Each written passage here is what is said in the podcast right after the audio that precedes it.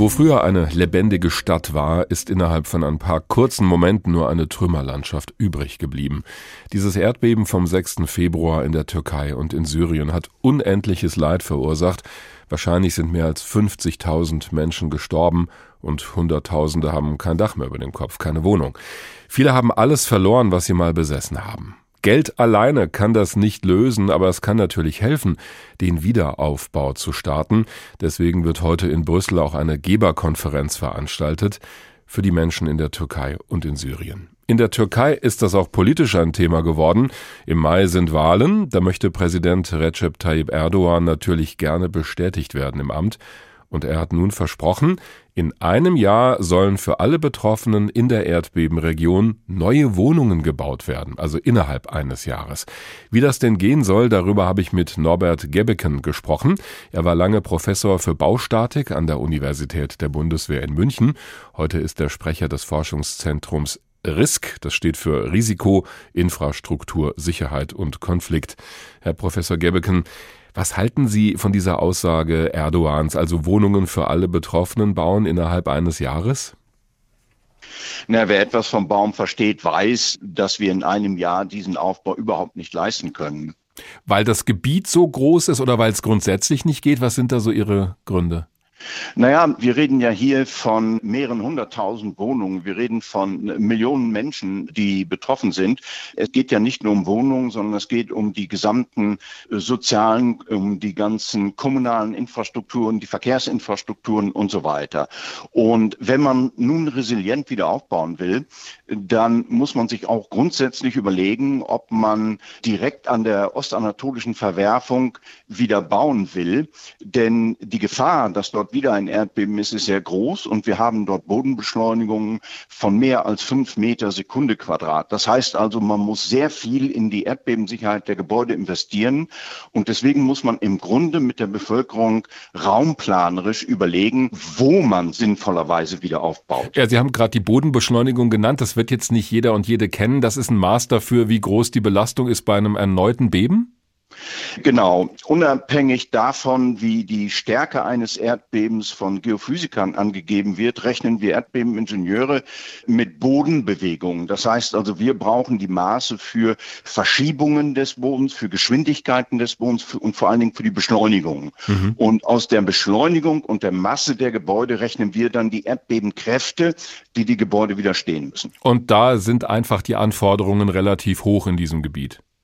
Ja, aber diese ostanatolische Verwerfung ist im Grunde doch ein schmales Band, vergleichsweise schmal, mhm. so dass man sich durchaus überlegen kann, rechts und links wieder aufzubauen, aber nicht direkt auf der ostanatolischen Verwerfung. Das wäre jetzt nämlich auch so eine Frage gewesen. Wo baue ich denn sinnvollerweise wieder was auf und muss das genau an der Stelle sein, wo es jetzt schon desaströs war? Aber ein anderes Thema ist ja, wann ist es überhaupt sinnvoll, an das Thema Wiederaufbau zu denken? Ist es das jetzt schon zu diesem Zeitpunkt? Ja, unmittelbar, sofort. Wir wissen eigentlich, und die Türkei hat extrem gute Geophysiker, die haben sehr gute Erdbebeningenieure und türkische Firmen bauen auch im Ausland erdbebensichere Bauen. Wir haben selber mit türkischen Firmen in Afghanistan gebaut. Also das Know-how ist da. Und man kann unmittelbar jetzt mit den Betroffenen darüber reden, diese Gebiete sind zerstört und macht es nicht Sinn, auch in eurem eigenen Interesse, jetzt nicht weit weg, aber doch an einer etwas anderen Stelle zu siedeln. Und dieser Wiederaufbau wird in der Menge etwa zehn Jahre dauern, wow. sodass wir natürlich für die Zwischenzeit vor allen Dingen für die Bürgerinnen und Bürger dort feste Unterkünfte brauchen. Das sind im Wesentlichen Modulbau. Also da gehen wir jetzt in die Planungsphase, wenn ich Sie richtig verstehe, weil mein Gedanke ist, Moment mal, da haben wir überall noch Schuttberge rumliegen. Es wird wahrscheinlich erstmal eine Weile dauern, die abzutragen. Kann ich da überhaupt schon an Wiederaufbau denken? Ja, wenn wir die Möglichkeit haben, äh, zum Beispiel quartiersmäßig zu räumen. Ich habe hier in Deutschland mit der Recycle-Industrie gesprochen.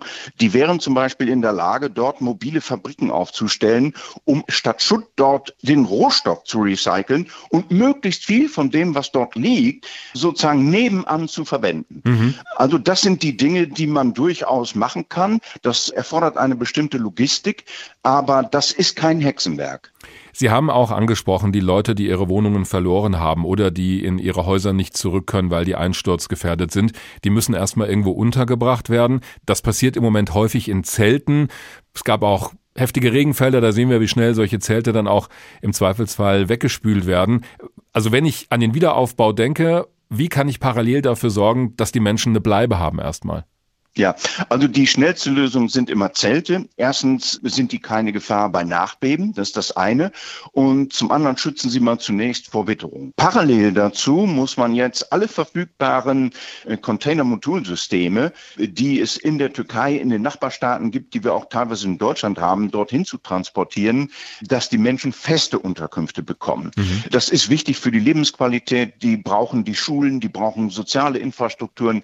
Es geht ja auch darum, dass diese Menschen traumatisiert sind. Die haben posttraumatische Belastungsstörungen, die müssen behandelt werden. Das heißt, es geht nicht nur um das, was man im ersten Moment denkt, Wohnungen, sondern die gesamte kommunale und Versorgungs-, Entsorgungsinfrastruktur muss sehr schnell errichtet werden. Heute findet ja in Brüssel eine große Konferenz statt. Da soll Geld gesammelt werden für die betroffenen Erdbebenregionen. Sie haben uns schon so einen Zeitrahmen genannt, also zehn Jahre habe ich im Hinterkopf. Haben Sie auch irgendein Gefühl dafür, wie viel Geld das braucht, um diesen Wiederaufbau zu schaffen? Ja, ich habe nicht nur ein Gefühl dafür, sondern ich habe aufgrund der Daten gerechnet. Mhm. Wir brauchen für die Region etwa 245 bis 400 Milliarden Euro. Also Sie reden jetzt über die Türkei und Syrien oder nur über ja, die Türkei? Über nein, beides? Die Türkei und Syrien. Ja. Da brauchen wir etwa 245 bis 400 Milliarden Euro. Das ist also im unteren Bereich das Doppelte von dem, was derzeit in der EU und von der Weltbank kalkuliert wird.